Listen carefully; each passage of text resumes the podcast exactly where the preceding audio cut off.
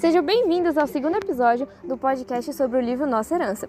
Eu, Aline, estou aqui com a Letícia, a Nicole e a Giovana e vamos contar um pouquinho sobre o capítulo, Capítulo 4 até o 6. Bom, o capítulo 4 continua contando um pouquinho mais sobre o surgimento e organização da igreja. A igreja remanescente começou a nomear ministros para ajudar na organização. E em 1854 começaram as primeiras escolas sabatinas em Nova York. Após uma doação, Tiago White mudou o prédio da publicadora de Nova York para Michigan e ficou lá de 1855 até 1905. José Bates. Bates. José Bates também mudou-se para Michigan para continuar com os esforços evangelísticos e com as conferências. As primeiras publicações foram folhetos que depois tornaram-se a revista Adventista. No começo, eles eram distribuídos de graça, mas para criar uma organização financeira dentro da igreja, começaram a vender alguns desses folhetos por 35 centavos. Nossa, que barato! O nome Igreja Adventista do Sétimo Dia foi adotado em 1860 e Ellen White apoiou essa escolha. Neste mesmo ano, surgiu a primeira associação que foi formada pela União das Igrejas do Estado de Michigan. Sabemos que todo ano há uma conferência geral com os líderes da igreja. Sim, a primeira conferência geral foi em 1863, onde foram adotados nove artigos para a constituição da igreja.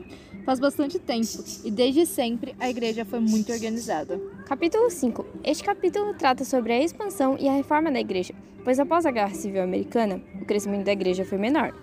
É importante lembrar que o governo americano garantiu aos membros da igreja o direito de não combatente na guerra. Como naquele filme Até o Último Homem, que ele não usou armas, né? Exatamente! E a publicação de folhetos com- continuou ativa. Muitos deles eram sobre as visões que Ellen White teve sobre a fo- reforma da saúde. Muitos dos líderes pioneiros tinham sua, sua saúde precária por causa de sua ignorância. Eles não sabiam sobre hábitos saudáveis. Os membros aderiram a essas reformas para seguir essas orientações e viver de forma mais saudável. Com essas revelações sobre saúde, foi criada em 1866 a primeira instituição de, de saúde em Michigan, que depois tornou-se uma escola de enfermagem. A primeira escola oficial da igreja Adventista do Sétimo Dia foi fundada em 1872. Essa escola funcionava em uma casa de dois andares. Desde então, a igreja possui mais escolas do que qualquer outra denominação protestante. Agora vamos falar da parte que os jovens gostam: a primeira campal da igreja.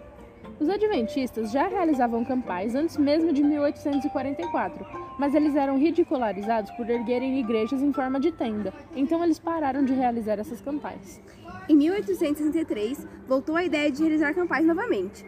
Então, a primeira campal adventista do sétimo dia foi realizada em uma fazenda em Michigan, com duas mil pessoas. Em 1876, uma outra, uma outra campal se realizaria em Boston, com 20 mil pessoas presentes. Para continuar a expansão da igreja, as primeiras lições da escola sabatina foram escritas por Tiago White, pois ele tinha adquirido essa habilidade na escola dominical.